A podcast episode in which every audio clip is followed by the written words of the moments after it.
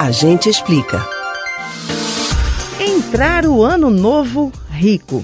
Esse é o desejo de muita gente e que motiva a pessoa a fazer aquela fezinha de final de ano nos diversos tipos de apostas. Mega Sena, Quina, Loto Fácil, entre outras, ajudam a manter acesa a chama do ganho milionário de uma única vez.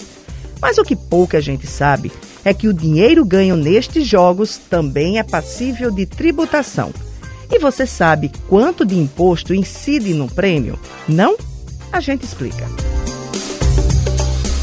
Vamos tomar como base a expectativa de prêmio para a Mega da Virada deste ano de 2022. Segundo a Caixa Econômica, o prêmio pode chegar a até 450 milhões de reais. Nada mal para quem deseja mudar de vida no ano novo, não? Mas é bom saber que este é o valor líquido que você vai levar para casa. Sobre o prêmio bruto, já incidiu a alíquota de 30% a título de imposto de renda, e essa tributação é efetuada diretamente na fonte. Ou seja, na verdade, o valor total do prêmio pode ser de 585 milhões de reais. Quando falamos em imposto retido na fonte, isto significa que quem paga é o realizador do sorteio. No caso da Mega Sena, a Caixa Econômica Federal. Assim, ela paga os 30% sobre os prêmios das loterias que administra. Desconto feito, o ganhador vai declarar apenas os 450 milhões de reais que recebeu, certo? Errado. Na hora que você, novo milionário brasileiro, for acertar as contas com o fisco, saiba que terá que declarar o valor total bruto do prêmio, conforme documento que vai ser emitido pela Caixa.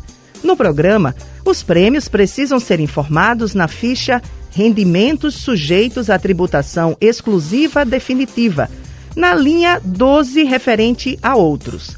Mas fique tranquilo que nesta primeira declaração ao imposto de renda não haverá tributação, porque o valor já foi recolhido. Só a partir do ano seguinte, já com dinheiro aplicado em investimentos, você começa a ser tributado.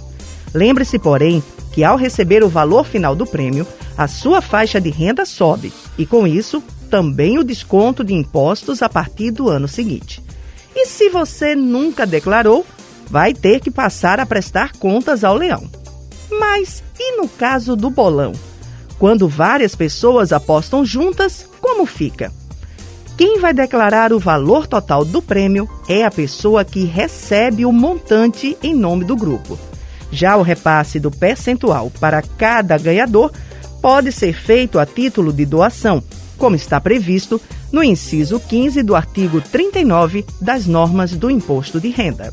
Você pode ouvir novamente o conteúdo deste e de outros A Gente Explica no site da Rádio Jornal ou nos principais aplicativos de podcast: Spotify, Deezer, Google e Apple Podcast.